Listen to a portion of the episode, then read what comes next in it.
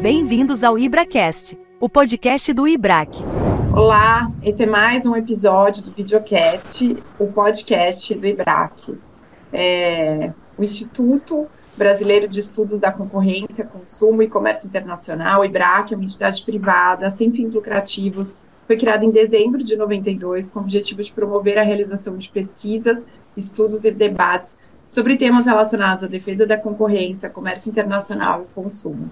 Esse videocast é, foi criado, foi pensado pelo Comitê de Relações de Consumo, que é um grupo coeso, unido, com grande representatividade, com abertura de diálogo com todo o, o Sistema Nacional de Defesa do Consumidor e associados, e com grande representatividade e credibilidade nas relações de consumo.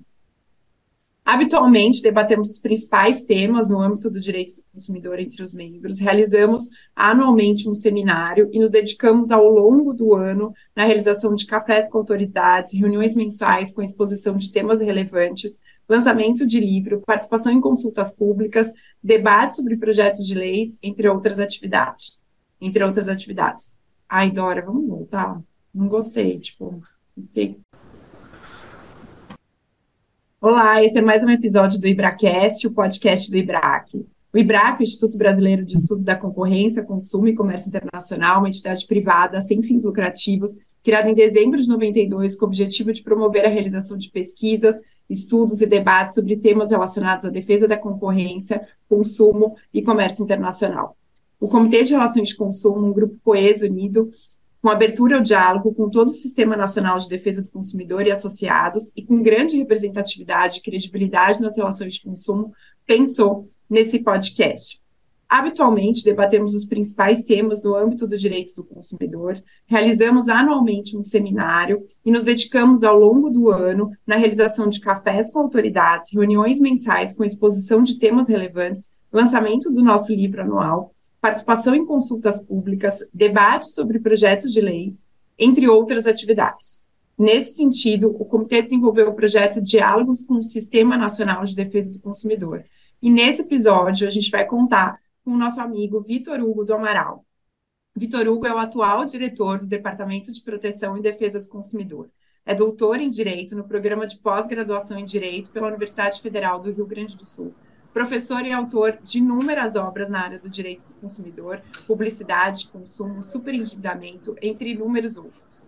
Foi coordenador geral de estudos e monitoramento de mercado e foi diretor do Brasilcom. Para esse episódio, contamos com Lúcia Ancona Lopes, conselheira do IBRAC, sócia do Magalhães e Dias Advogados, e Lucas Simão, coordenador de Relações Institucionais do Comitê e sócio do Pinheiro Neto. Passo a palavra para vocês Boa tarde, doutor Vitor, muito obrigado. Eu, eu, referendo aqui o que a doutora Fabiola falou, é um prazer, uma honra, uma satisfação tê-lo conosco aqui, é motivo de muita alegria e honra para o IBRAC e para o nosso comitê em especial. E, e para a gente ter bastante tempo para ouvi-lo, porque a gente tem um tempo curto, mas gostaríamos muito de ouvi-lo. Já vou direto para a primeira pergunta aqui e é um, uma pergunta um pouco, talvez até da sua experiência pessoal e dos temas que estão tratando, porque nós aqui acompanhando a sua trajetória somos testemunhas uh, de, da, do seu envolvimento em dois temas super importantes e relevantes, que são o combate ao racismo e ao superendividamento. E, inclusive, com a nota técnica de maio de 2023, que foi muito comemorada envolvendo esse tema, e nessa cadeira agora de diretor do Departamento de Defesa do Consumidor, que a primeira pergunta é justamente nesse sentido, assim, uh, além do racismo, do superendividamento, a gente gostaria que você tratasse um pouco uh, das medidas que estão sendo adotadas em relação a isso, quais são os grandes temas, ou seja, que mais está aí uh, sendo analisado, o que, que a gente pode esperar aí de temas que vão ser objeto de enfrentamento pelo DPDC nesse próximo período. Bom, quero então agradecer, dizer que é uma, uma honra esse convite, né? Antes de tudo aqui, eu estou entre amigos, quero cumprimentar, saudar e, e abraçar, mesmo que nesse espaço digital aqui, a Fabiola, a Lúcia e o, e o Lucas, né? Uh, eu poderia trazer uma, uma diversidade de, de, de, falas a partir de espaços diferentes na defesa do consumidor. Né? E falar de direito do consumidor, o que para mim é, é, algo que antecede o próprio direito do consumidor, a defesa do consumidor, mas nós falamos de sociedade de consumo, né, Lucas? E, e a sociedade de consumo ela tem tem várias vertentes. A gente fala como consumidor, a gente fala como direito do consumidor, a gente fala como defesa do consumidor, que, que são coisas diferentes. A gente fala como relação de consumo. Né?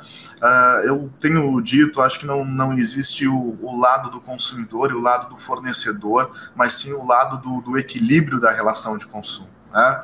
Estamos todos buscando esse, esse equilíbrio. E, evidentemente, aqueles fornecedores que não atuam diante da, da do atendimento do Código de Defesa do Consumidor, da, da, das premissas que estabelece um equilíbrio, a harmonização dessas relações, é, aqueles que se que vão ser definidos como autores de, de práticas abusivas, precisam ser penalizados sim, né? Precisa ter aí a, a, mão do Estado diante dessa situação, mas essa situação é uma, é uma questão de exceção, né?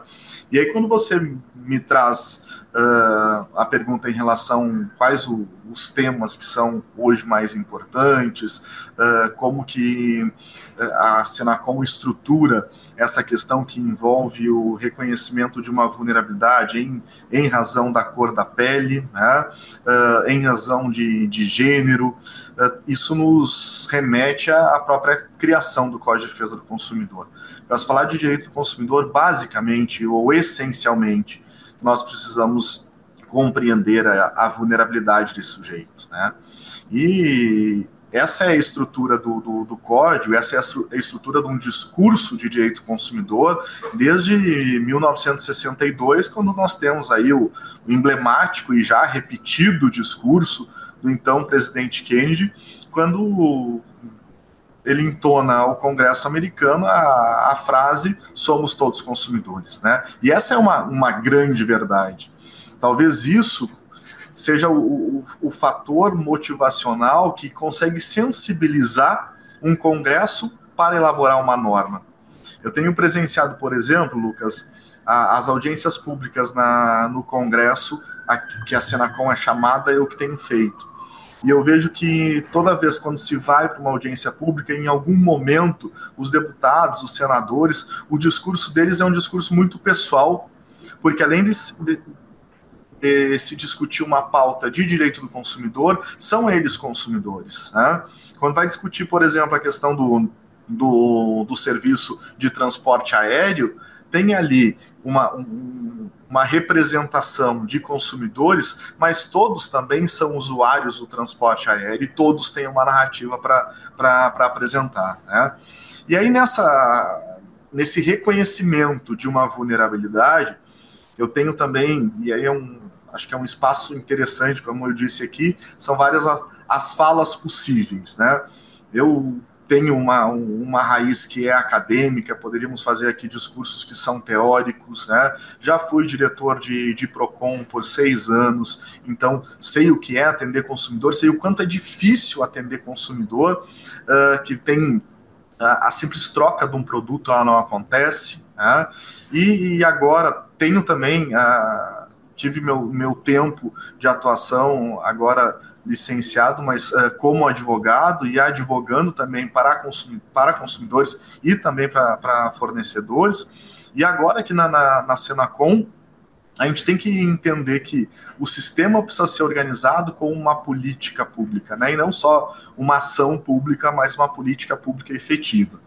E, e se o código existe em razão do reconhecimento de uma vulnerabilidade, certamente a vulnerabilidade de 30 anos atrás, ela não é mais a mesma. Então, quando nós falávamos do início de um Código de Defesa do Consumidor, nós tínhamos vulnerabilidades informacionais, por exemplo, que era a ausência de um prazo de validade num produto.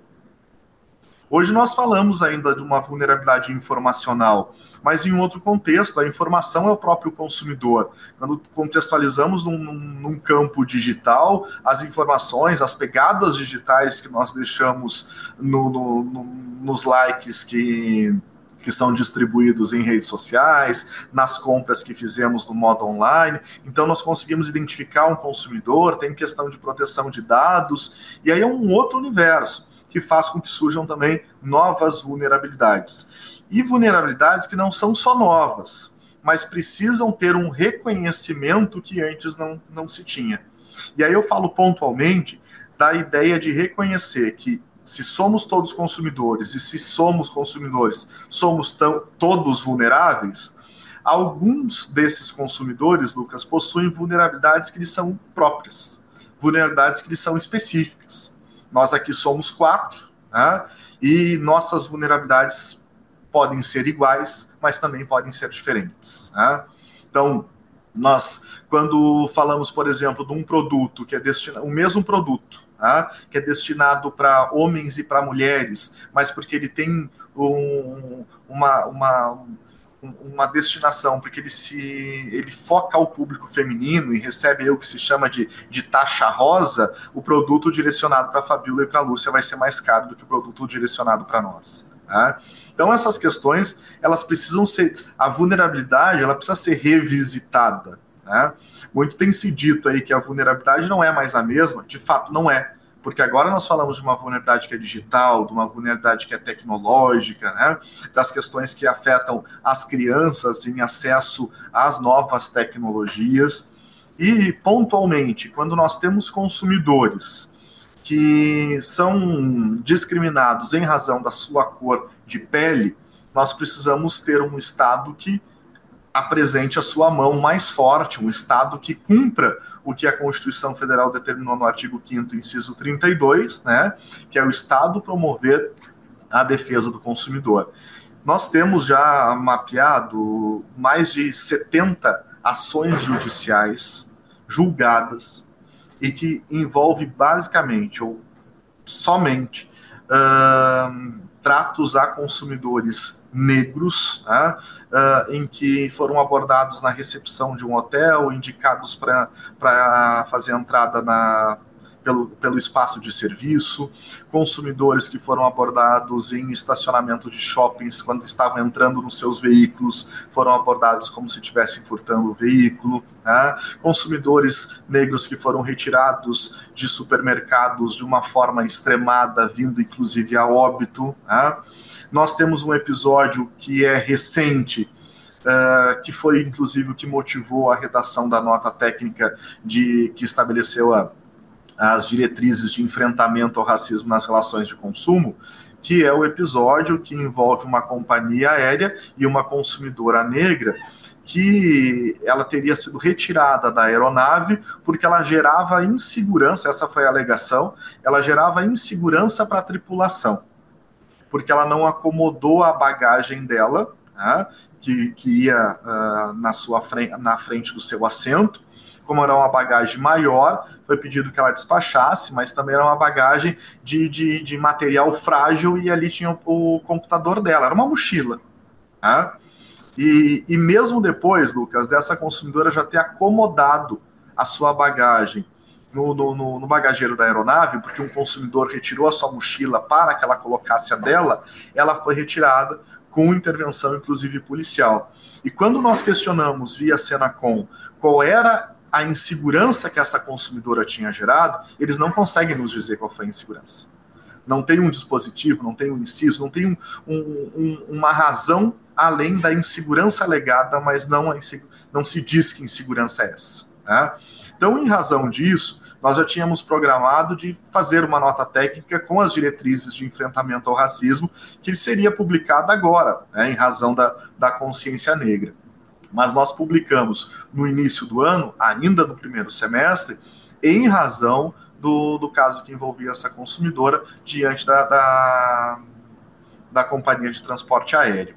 E nós tivemos a semana passada um episódio aqui em Brasília em que uma consumidora também foi abordada no aeroporto, né?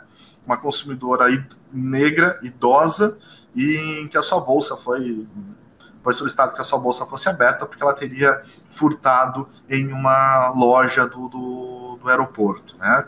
O que não foi confirmado e novamente aí nós nos deparamos com uma, com uma situação de racismo nas relações de consumo. O aeroporto foi notificado, foi indicado já, uh, foi nos, nos indicado qual é a, a loja que, que teve essa postura. Vamos encaminhar a notificação agora para a loja e exigir também esclarecimentos. Então tem uma diversidade de situações, é uma pauta bastante importante. Eu vejo que desde que nós publicamos a nota são vários os escritórios que têm pedido informações sobre a nota. Uh, nós temos já tem, tem cursos de, de, de mestrado que, que estão trabalhando a, a nota técnica, né? Então ela foi muito bem recebida. E outra nota técnica que é importante foi publicada, que foi a primeira dessa gestão, foi publicada em 8 de março de 2023, que é a nota técnica que estabelece a, a proteção das consumidoras e envolve questão da mulher ser tratada como objeto em espaços publicitários, questão de diferenciação de preço, de acesso a, a espaços de, de, de consumo, de serviço. E essa nota técnica me orgulha muito, porque ela foi apresentada uh, na, no último encontro da UNCTAD, e, e, a ONU entendeu que essa nota técnica uh, de proteção às consumidoras é uma política, uma prática positiva do Brasil em relação a, a direitos e, e, evolução, avanço nos direitos que envolvem a questão de gênero. E aí foi replicado uh, para os países membros da, da ONU que, que seguissem esse bom exemplo, essa boa prática da publicação da nota que nós fizemos. E a ideia é também, Lucas, é, para encerrar essa primeira parte, uh, a ideia também é que a gente possa fazer outras notas técnicas reconhecendo algumas vulnerabilidades que são específicas, como de idosos, crianças, né, consumidores com, com deficiência. Então, são, são situações que estão no nosso radar também. Antes de passar para a Lúcia, acho que só fazer um parênteses aqui, Vitor. Nós gravamos na semana passada com a Dione do Black Sisters in Law, que é uma advogada né, que tem uma frente que fundou uh, essa frente só com advogadas negras e a gente debateu bastante a nota técnica. Então, acho que vale é, você, quando tiver um tempinho, ouvir, a gente menciona você, fala desse trabalho importante que você está fazendo do combate ao racismo, e acho que vale você ouvir também, divulgar e bater um papo com a Dione do Black Sisters in Law, que acho que ela pode ajudar bastante é, a Senacom nesse sentido. Desculpa, Lúcia, te interrompi, mas acho que valia aí a, essa, essa consideração. Não, bem bacana e muito atual, né? Assim, parabenizar já pela sua gestão anterior, né, na coordenadoria e agora como diretor, Vitor, dizer do privilégio da honra aqui para o IBRAC, você abrir sua agenda super concorrida nesse início de gestão, então a gente agradece demais é, e realmente um prestígio para todos aqui do IBRAC. E passando já então aqui para essa segunda pergunta, é, que é o grande desafio que eu acho que você também vai enfrentar é, na sua gestão, é um desafio né, de décadas, mas que eu acho que todo mundo segue firme, é a questão da coordenação do sistema.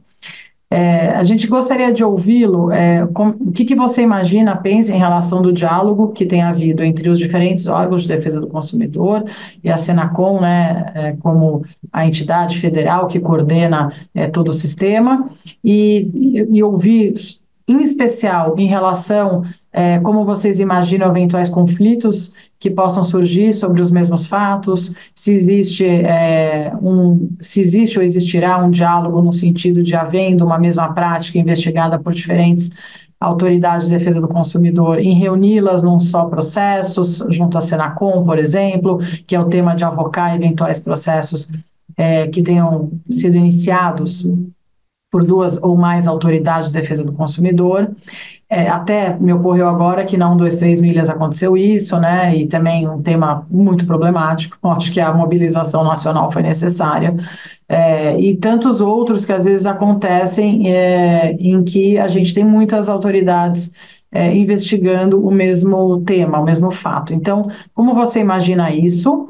E também falar um pouquinho em relação é, à questão da interação entre a Senacom e as agências reguladoras, né? Em particular, né, acho que a Anvisa, é, a própria Anatel, o MAPA, enfim, é, como é que vocês imaginam essa interação? Acho que essa interação já existe, se existe alguma perspectiva de é, novos, no, novos relacionamentos ou dar um enforcement maior a essa coordenação, porque os temas também têm sobreposição muitas vezes, é, e ouvi-lo então sobre a questão né, dessa situação aí do sistema dos bis idem, que os advogados sempre falam, olha, nós temos que defender uma mesma empresa em diferentes esferas, é, eu sei que isso é difícil porque a competência é concorrente, mas como você imagina na sua gestão uma coordenação maior? é, o que, que como é que está também o tema da, da interação com o sistema como um todo. Muito obrigada e, novamente, uma honra para a gente aqui ouvi-lo. Bom, Lúcia, obrigado pela, pela pergunta. Acho que ela, certamente, como você bem pontuou aí, é, se não for o cert, certamente é um dos principais desafios, tá? Mas eu pontuaria que é o desafio não só do Departamento de Proteção e Defesa do Consumidor, mas da, da, da Senacom um todo. Né? Essa, uh, a Senacom, ao mesmo tempo que ela coordena o Sistema Nacional de Defesa do Consumidor, ela tem uma, uma coordenação que não envolve uma subordinação. Né? E aí, quando a gente fala de coordenação sem existir uma hierarquia, uh, fazer esse sistema integrar e agir de forma coordenada, ele se torna mais difícil.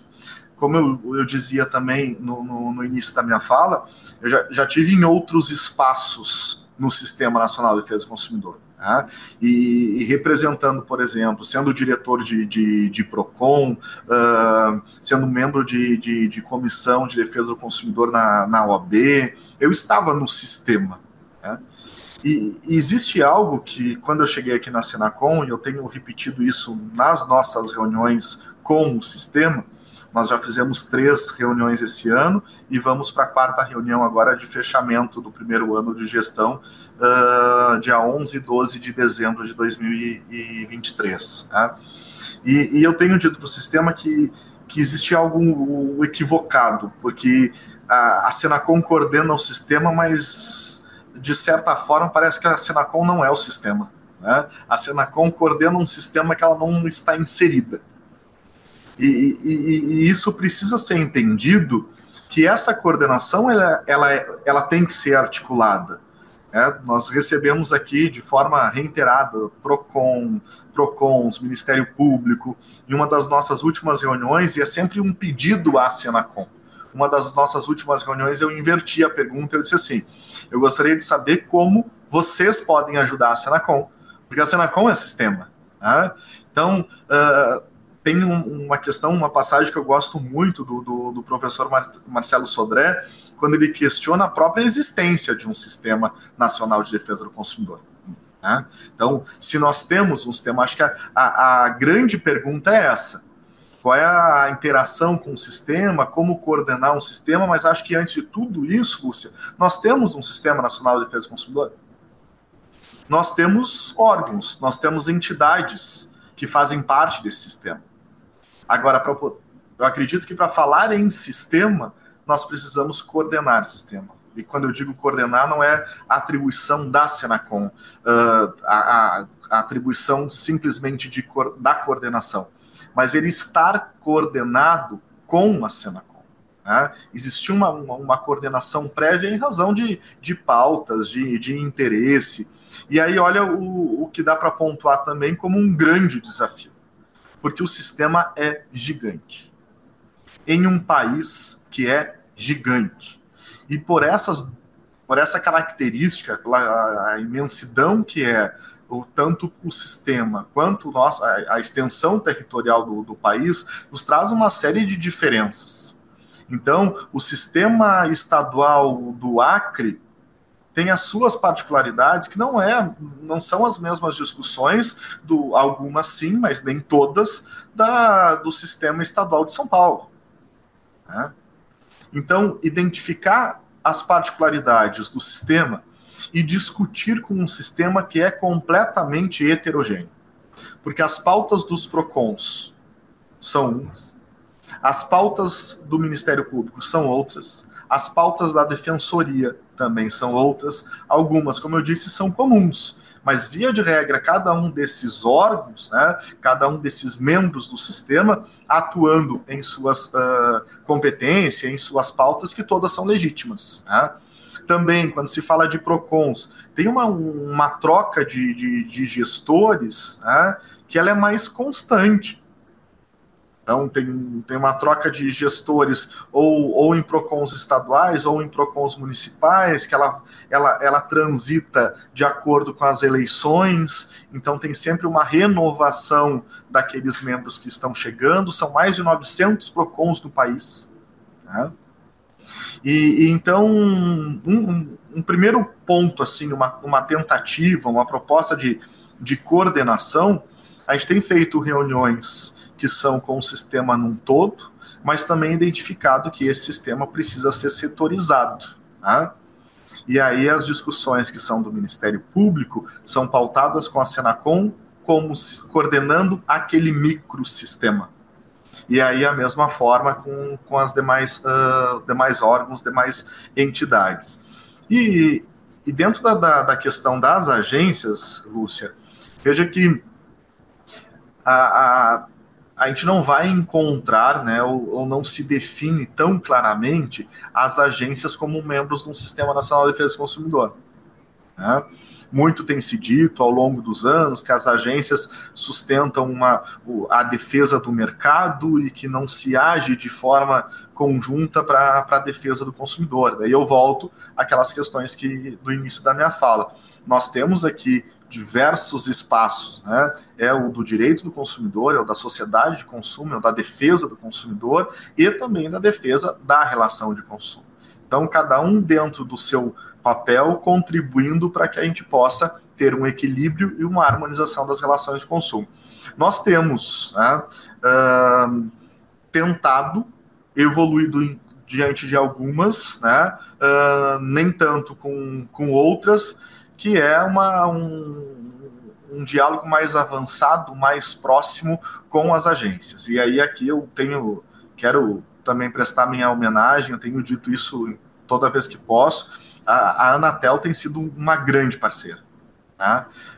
Um, nós não temos, eu acho que, que é uma questão de, de, de inteligência, porque toda vez que se fala de, de, de questões ligadas à ordem pública, a, a própria Senacom, é, é reiterada a fala que não existe capital humano, que os recursos são poucos, nós temos uma imensidão de processos, mas não temos tantos servidores quanto gostaríamos, né?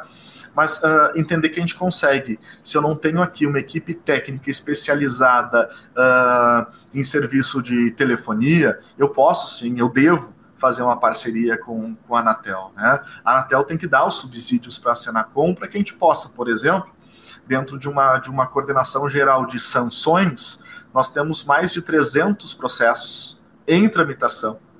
E, e esse número é um número exato, assim, é mais de 300 processos que envolve só a questão de telemarketing. Né? Esses 300 processos, essa mesma pauta, já discutida, já sancionada pela Anatel. Então a gente tem que fazer esse cruzamento, tem que saber a fundamentação que lá condenou ou que lá arquivou e, e, e cruzar essas informações para que a gente possa ou sancionar aqui ou também arquivar aqui. Né?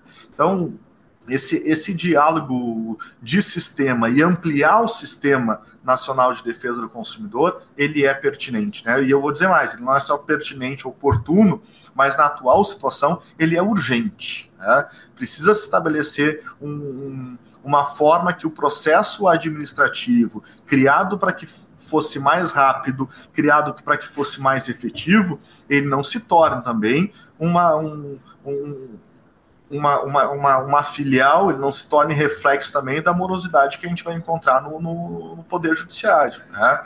Então, uh, criando aqui, quase que fazendo, fazendo um desabafo, que em algum momento a conversa vira uma, uma terapia em grupo, e aí eu digo para você, assim, são dois, trouxe aqui dois dos principais desafios e, e, problemas que nós enfrentamos aqui. Né?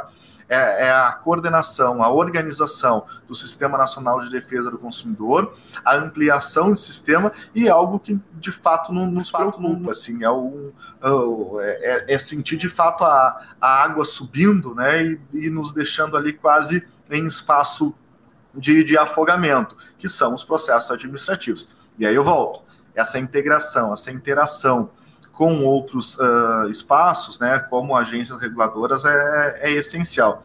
E a questão de, de avocar, uh, ela, ela, é mais do que necessária, necessária. no meu entendimento. Né?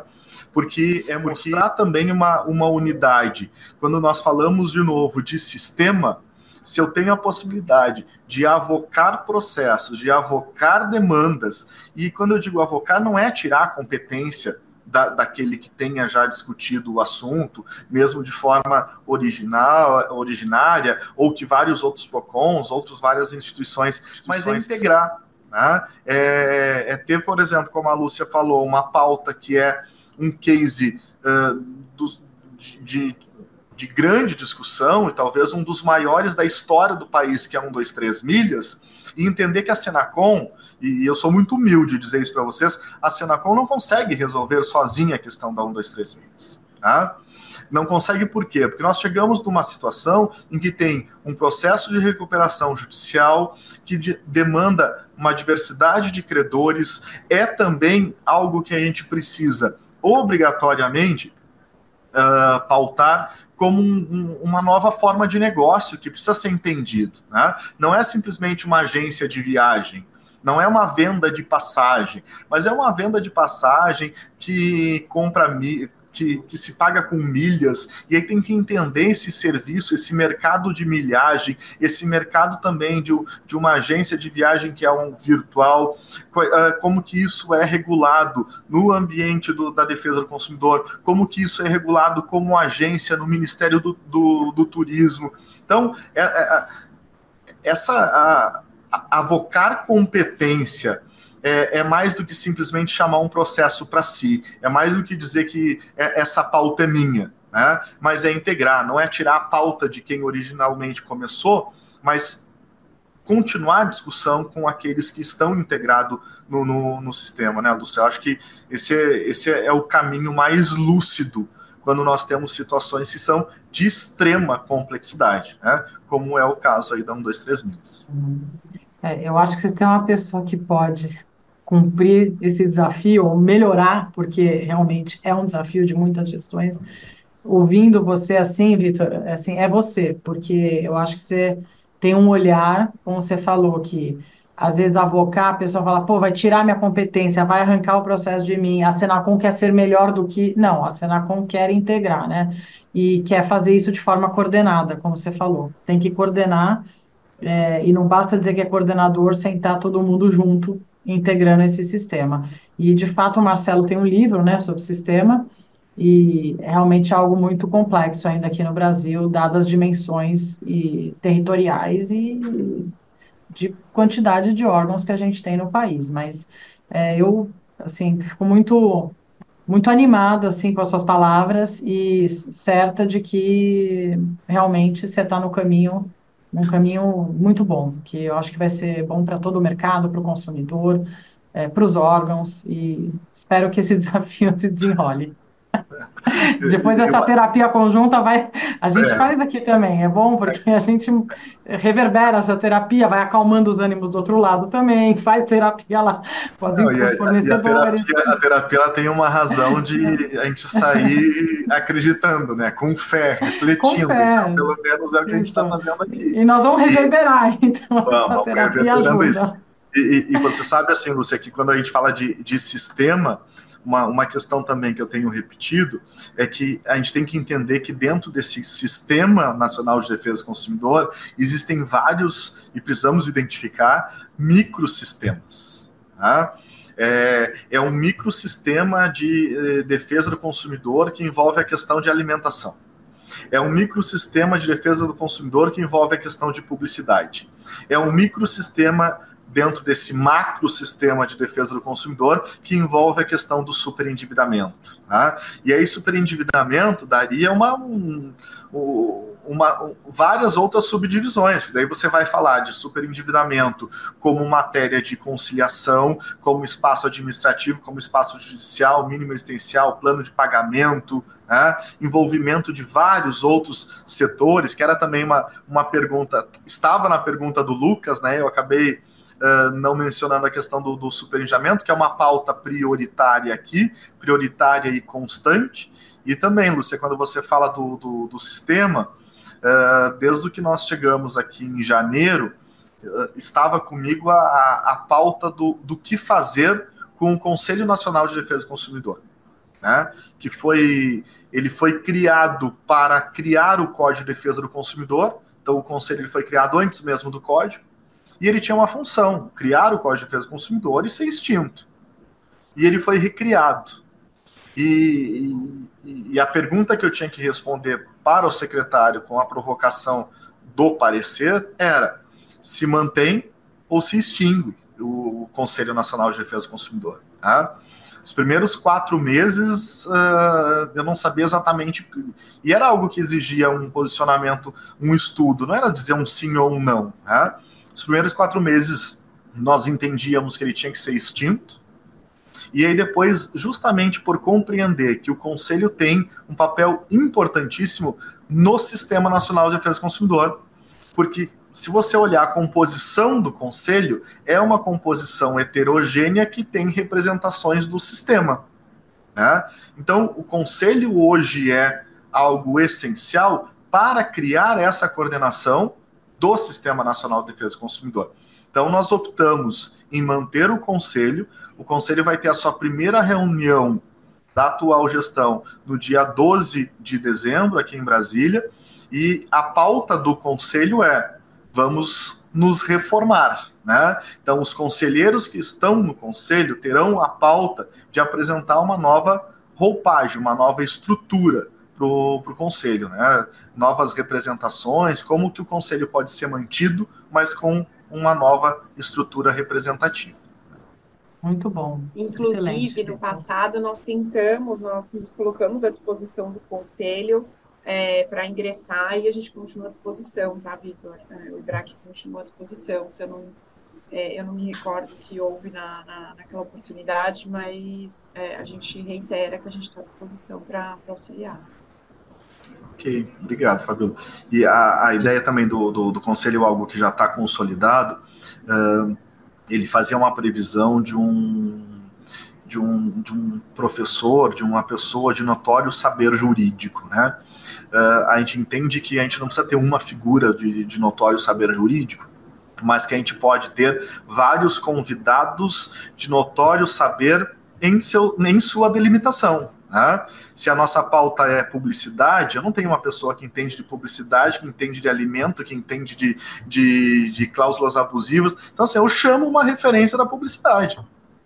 E aquela pessoa participa da reunião, participa daquele comitê, não como um membro efetivo do, do, do conselho. Né? Então, é, ele é mais ele é, ele é mais plural, ele aceita, né, e, e dessa forma colabora com mais pessoas, mais uma participação maior, uh, mais efetiva e ativa de pessoas externas no, no, no conselho.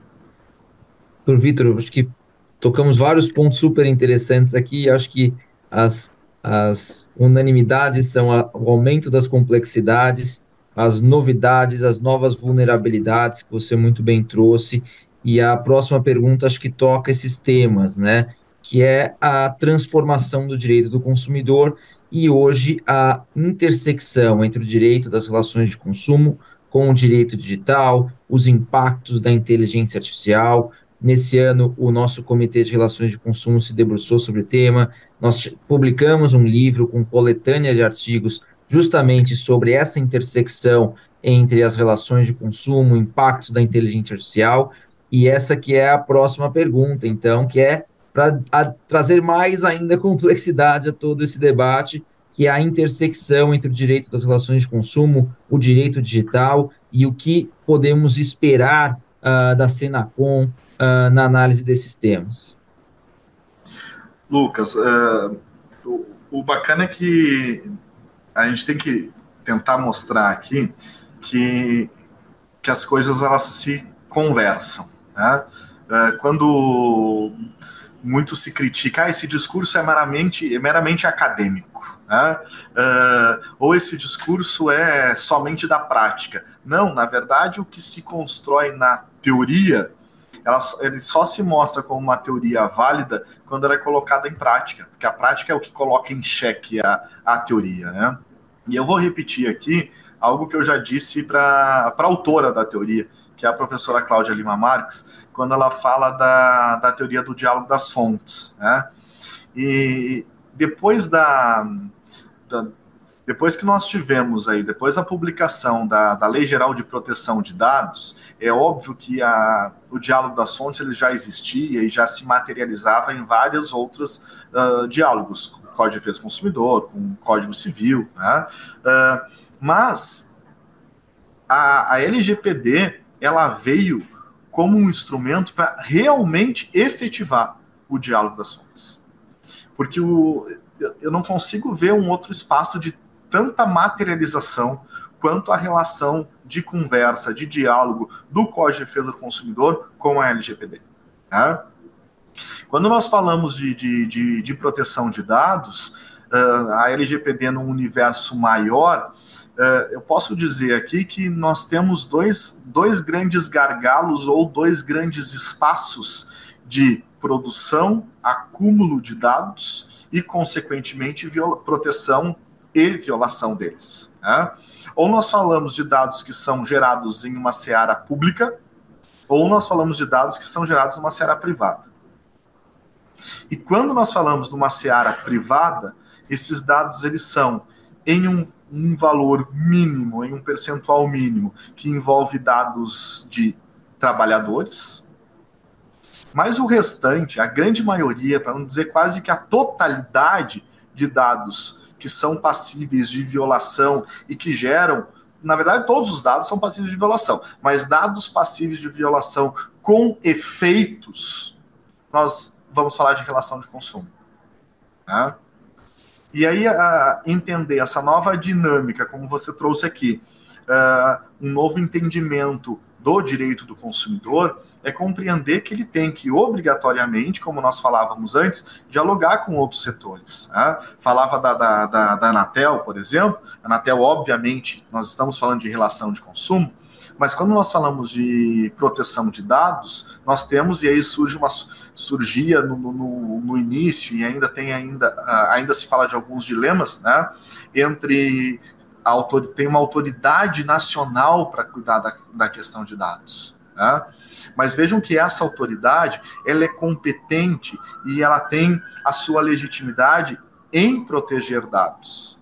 Mas quando esses dados protegidos ou que eventualmente sejam violados são dados de consumidores, nós temos que agir de forma conjunta. A Senacom assinou recentemente um acordo de cooperação técnica entre Senacom e a NPD.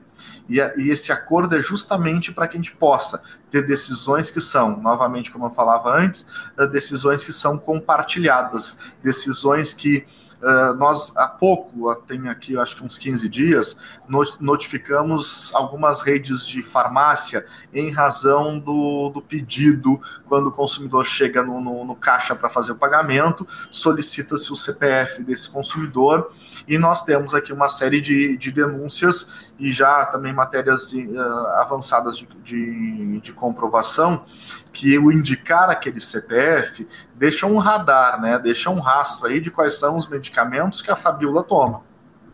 E aí eu consigo ter, inclusive, uma numa transição de dados, numa violação de dados, um plano de saúde que se interessa em saber quais são os medicamentos e quais são as, a, as possíveis doenças que a Fabiola pode ter. Né?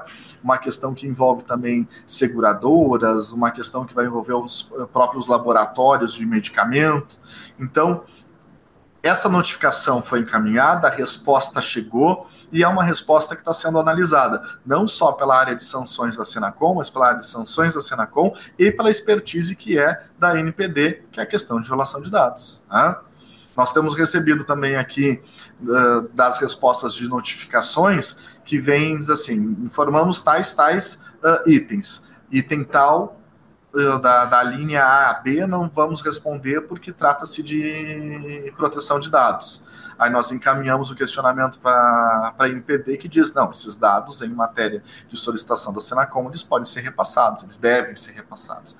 Então, como você bem trouxe, nós temos aí um, um, uma nova roupagem, uma nova estrutura organizacional da sociedade de consumo, e se nós temos um código que é de 1990, esse código ele precisa, para ser efetivo, atender a sociedade em que ele se presta. Né? Ele foi criado para uma sociedade de consumo de 30 anos atrás.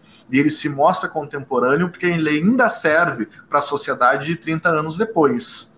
Só que esse código, para que ele possa de fato servir para essa sociedade, ele precisa interagir, ele precisa entender que o direito do consumidor não é mais o mesmo, porque a sociedade de consumo não é mais a mesma. Né?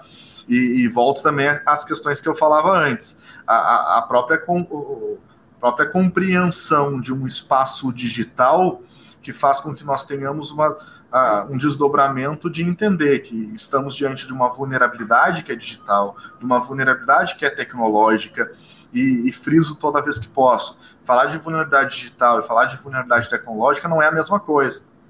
Porque vulnerabilidade uh, digital, o sujeito está em acesso ao espaço digital, mas ele não domina. Ou ele mesmo dominando, ele não tem uma compreensão exata, ou ainda que tenha uma compreensão exata, nós estamos vulneráveis diante de todos os dados que deixamos naquela rede, naquele espaço digital. E quando eu falo de vulnerabilidade tecnológica, Lucas, ela antecede, inclusive, o acesso. Porque é um consumidor que nem acessa ao mundo digital. Ou o acesso que ele tem é um acesso limitado, é um acesso reduzido, é um acesso precário. Né? Então, esse é o diálogo de um, de um novo direito do consumidor que envolve uma nova ordem de serviços, uma nova ordem de, de, de, de produtos, né? Uh, nós temos, e vou dizer mais, envolve uma nova ordem de uma teoria geral do direito. Nós vamos muito além do direito do consumidor. Né? Nós todos aqui estudamos um, ah, os, os elementos de validade de um negócio jurídico e lá no artigo 104 do Código Civil nós temos, né, que entre os elementos de validade, um sujeito capaz. E um sujeito capaz que seja um sujeito humano capaz de exteriorizar as suas vontades. E hoje nós assinamos, Lucas, confirmamos contratos, renovamos contratos, alteramos contratos, e do outro lado, esse contrato em tese seria inválido, né? Porque do outro lado, eu não tenho, não é nem uma questão de, de capacidade eu tenho do outro lado algo que não é nem um sujeito, que é uma inteligência artificial. Então nós começamos a, a, a pontuar, e eu não estou dizendo que isso, é, que isso é inválido, mas é, é repensar os elementos que compõem a validade de um negócio jurídico.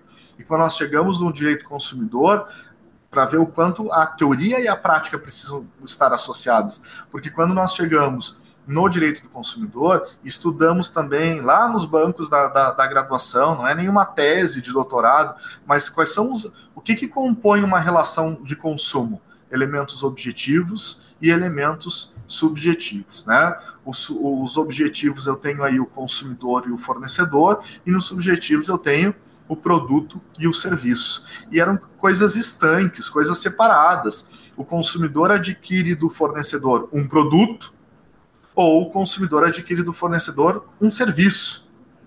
E agora nós temos um produto e um serviço que é híbrido, um produto e um serviço que é misto. Porque não adianta eu ter o produto aparelho celular se nele não estiver o serviço de telefonia. De nada me adianta o serviço de telefonia se não tiver o produto celular.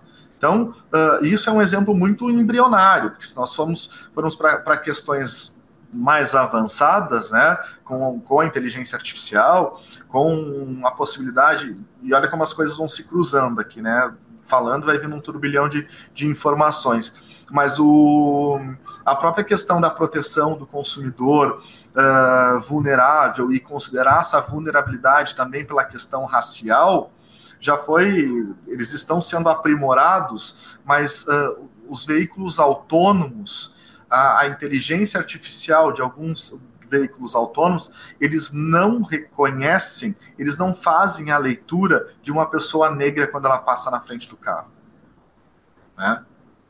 Então, nós, nós temos aqui uh, uma discussão que é extremamente avançada, porque estamos falando de, um, de, uma inteligência artificial, de um veículo autônomo, mas a gente volta a, a, um processo que é básico, que é entender a vulnerabilidade do sujeito consumidor. E, e ainda discutir num país como o Brasil, né, que 53% da população é considerada uma população negra, discutir questões que são básicas, como a proteção dos consumidores em razão da discriminação racial, da, do, do racismo nas relações de consumo. Eu ia fazer, é, Vitor, antes até de eu fazer a última pergunta, queria só puxar um gancho nisso que você falou, muito interessante sobre a questão dos negócios, né? Eu concordo com você, não é que é inválido, mas é uma nova forma. Você está falando com uma máquina. Eu acho que a gente tem que refletir. E aí, é, dentro da minha área aqui de especialidade, que é o tema da publicidade, que você sabe, é, eu estava aqui estudando para atualizar o livro e surgiu uma coisa que me chamou muito a atenção, uma matéria de uma influenciadora é, lá na criada pela inteligência artificial, até puxei a matéria aqui, ela já tem 120 mil seguidores, ela é uma pessoa que parece ser de carne e osso e nenhum, e ela, enfim, ela inclusive faz publicidade para empresas, ela se autodeclara como fitness, isso e aquilo, e os consumidores já estão seguindo, e muitos deles dizendo, eu duvido, assim, achando que era um ser humano, que era uma pessoa realmente. É, fica uma questão mesmo, é, o quanto isso está claro ou não está claro, que é uma máquina, é, se, sim, ou e se for uma máquina, quais são os limites da, dessa interação e tudo bem, ou a gente tem que deixar. A máquina vai ter que seguir as mesmas regras, né? De um ser humano cá entre nós. Então, as regras de. Todas as regras, né? Para anunciar, todas as regras éticas, todas as regras é, de probidade, enfim. Então, é uma questão muito complicada, e aqui até dizia, né? É, essa modelo, né, Aitana, batizada, né, de Aitana, figura de cabelos rosas, uma criação de uma agência espanhola e conta com milhares de seguidores, né? Fitness, amante do cosplay, atividade, enfim. Em resumo, aí diz. É, e aqui dizia, influenciadora de inteligência que engana seguidores, né? Os quais diziam, adoro o amor em seus olhos. Os olhos são fakes, né? Assim, é complicado. É muito interessante esse tema, assim, eu não sei o quanto... É, é, é muito, é muito louco, né, Lúcia, assim, é, é, surreal a gente imaginar que o, que o sujeito, pegando a tua fala, que o mesmo sujeito que diz, adoro o amor nos teus olhos, né? É. Não, não tem, não tem sentimento mais não humano tem.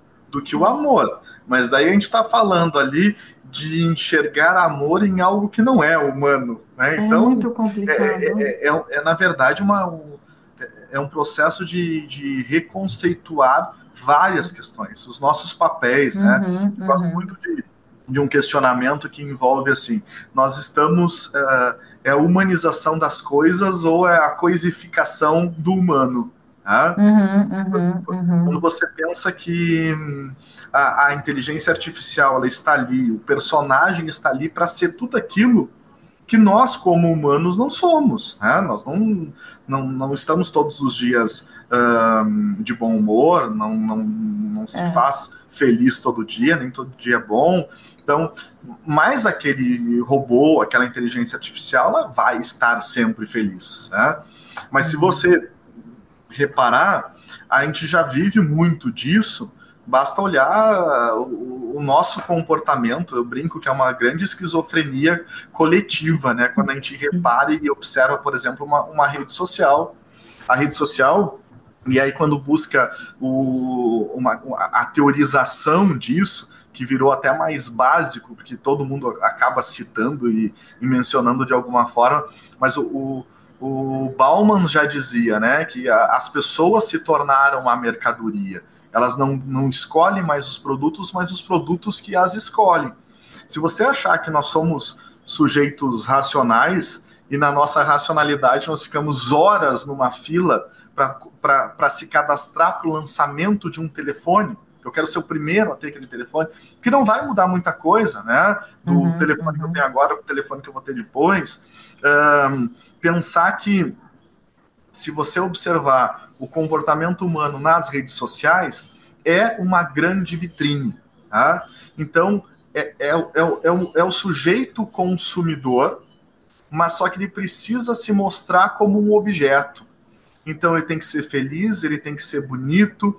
Nós entramos num, num paradigma que é, é, muito louco, que é de pessoas que compram seguidores, que compram curtidas. É, é isso, isso, realmente é patológico já. Né? É patológico, porque é, é uma, é uma ilusão. É. Tudo bem, eu quero criar um personagem para os uhum, outros, uhum, mas uhum. antes de tudo, eu estou mentindo para mim. Né? Então, é, é, é, é, a necessidade de, e aí dentro das questões de vulnerabilidade, que eu acho que é, é um ponto de, de, avanço constante de entender essa questão de vulnerabilidade psíquica, cognitiva, comportamental, Sim. porque é a forma como estamos nos comportando, né? Uma, Inclusive é, aqueles chats, né, de relacionamento em que você acha que está falando com uma pessoa e não, não é uma pessoa, e você, enfim, tem relatos disso, né? Marca o encontro não tem, a pessoa é uma máquina. É muito complicado. É, a questão da, da informação, talvez, em relação a tudo isso também. Acho que são os deveres informacionais, eles já existem, então, no código, eles têm que ser realmente reanalisados à luz da, dessa vulnerabilidade digital. É, é, bem complexo. Mas a gente poderia ficar horas falando disso aqui, porque é um tema, inclusive, que dá muita terapia coletiva. Até para a gente, né, olhar tudo isso e falar, putz, será que não estou me intoxicando demais com essas redes Exato, sociais? Eu acho que aqui é assim, é até uma autoajuda para a gente olhar e falar, nossa, realmente, é, quanta perda de tempo com algumas coisas, né? Aí você Mas, é. passa a adquirir um, um, senso mais crítico, né? Falando, Sim. eu muitas vezes assim, vou publicar uma foto, edito ela, mudo a cor, vai ali, e na hora que vou publicar, para quê, né? Para quem? Por quê? Uhum. vou deixar de lado. Então, é, esse, esse questionamento do, do que estamos fazendo e, e por que estamos aqui agindo dessa forma, acho que é, é, é algo que ultrapassa não só o direito consumidor, Sim, mas entender o ser humano no modo geral. Né? É.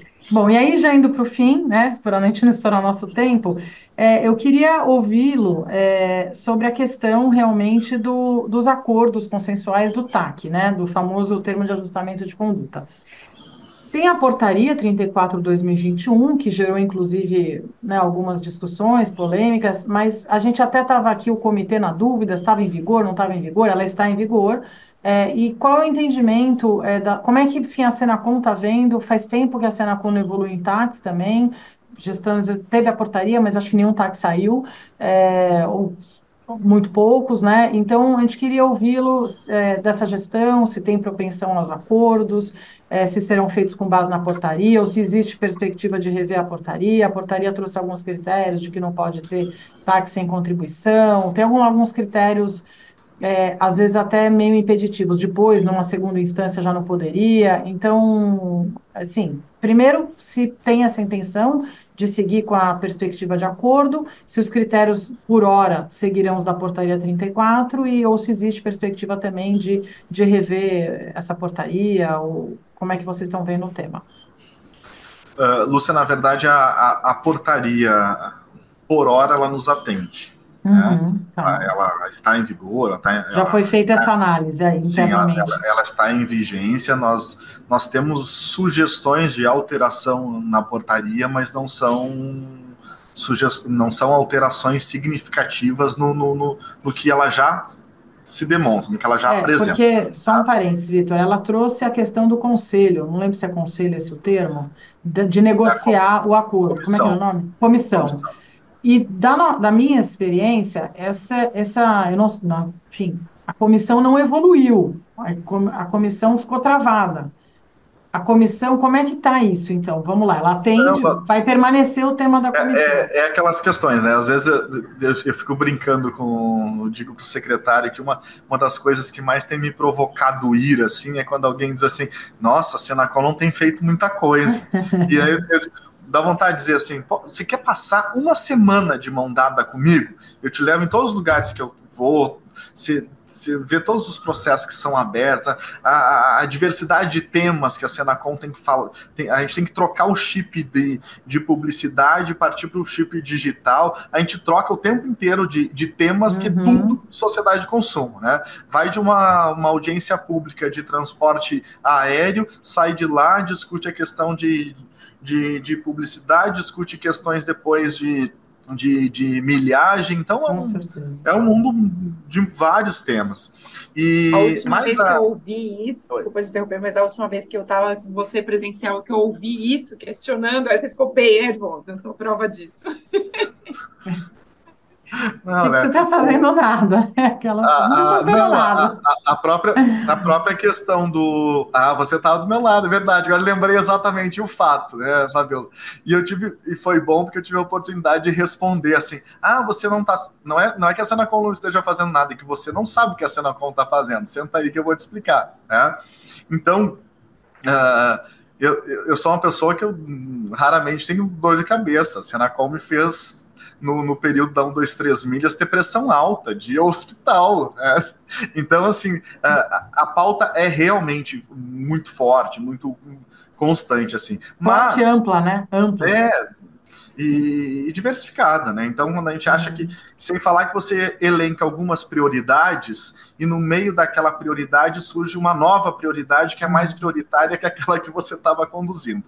Mas, uh, Lúcia, essa pergunta é, é, é, ótima, porque dá a oportunidade de falar de algo que, que não se divulga tanto, né? que, que é sim a intenção da Senacom dialogar com os seus uh, uh, com os processos que temos em ações de TAC né? uhum. uh, com, com, com acordos, com termos de, de, ajustamento de conduta.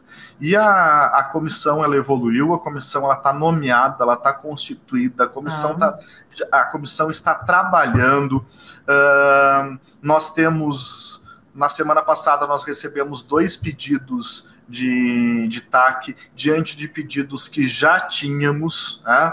Existe sim uma uma intenção, uma boa vontade, uma disposição do, do secretário Adidamus em a, a, ordem é essa, né?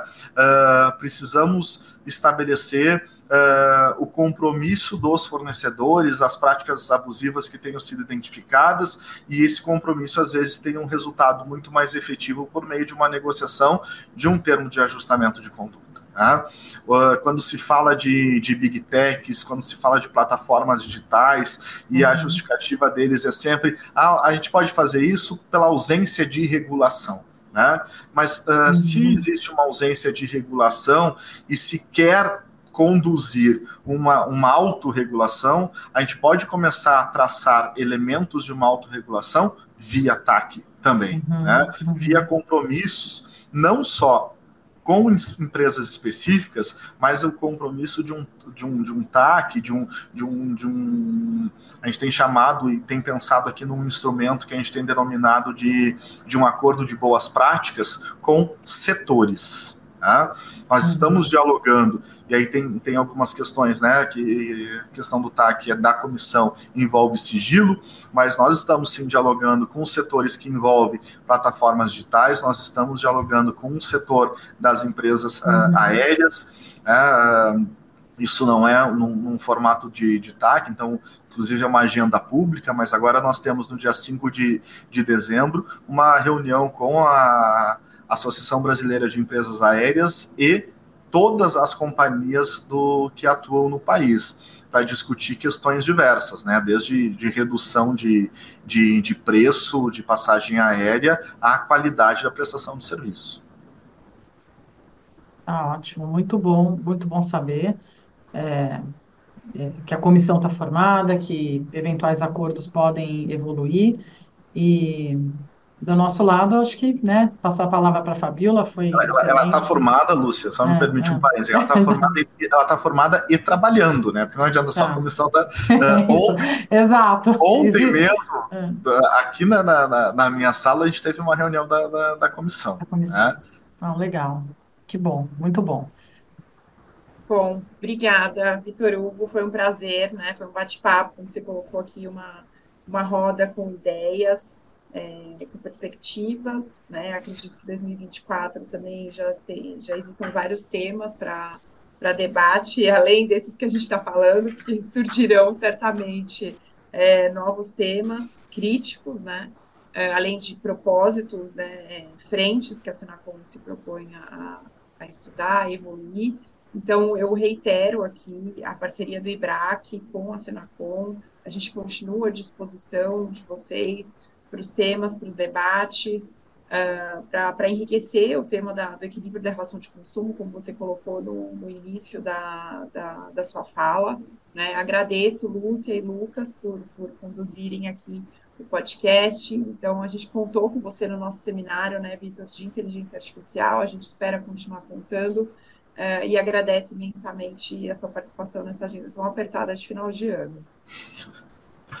Bom, eu que agradeço aí, Fabiola, né? O, o, o, carinho de sempre, agradeço o, o convite, né? Uma, como eu dizia no início, uma, uma conversa entre amigos e direito consumidor ele, ele é apaixonante, né? E, e, quando se fala em direito do consumidor, eu digo sempre isso, eu peço desculpas, hoje eu não fiz isso no início, mas eu sempre peço desculpas àqueles que me escutam, porque a minha fala é de um, de um, de um apaixonado. E como todo apaixonado, a gente perde um pouco a razão, né? E fica muito mais com a emoção. Então, meu grande desafio é equilibrar essa, essa razão e emoção constante aí num, num, universo que para mim é é, é, é, é, a minha vida, né? É, é onde, como nós anunciávamos aqui no início, são os meus estudos são de direito consumidor, a minha advocacia é de direito consumidor, meu trabalho é de direito consumidor, né? os, os livros que escrevi, os textos que leio, né? em regra, são de direito consumidor, né? Salvo as férias que a gente tenta fazer qualquer coisa que não seja isso, mas estamos nas férias sendo consumidores. Então é uma fala de um, de um apaixonado aqui, algo que eu gosto muito de fazer. E estar na Senacom, depois de ter recebido esse é o terceiro convite, e esse terceiro não deixei passar, e estou muito feliz aqui com a oportunidade de, de alguma forma, poder contribuir. E uh, não consigo contribuir sozinho, né? Tenho o IBRAC também como, como um parceiro, Senacom está à disposição de, de vocês, né? E eu da mesma forma. Muito obrigado. Obrigado, Nós Vitor Hugo. Foi ótimo. Foi ótimo, Vitor. Boa essa terapia, viu? Sair daqui leve. Bate-papo muito bom, olha. Muito bom te ver. Agradeço. Obrigado. Super beijo para todos. Beijão. Tchau, tchau.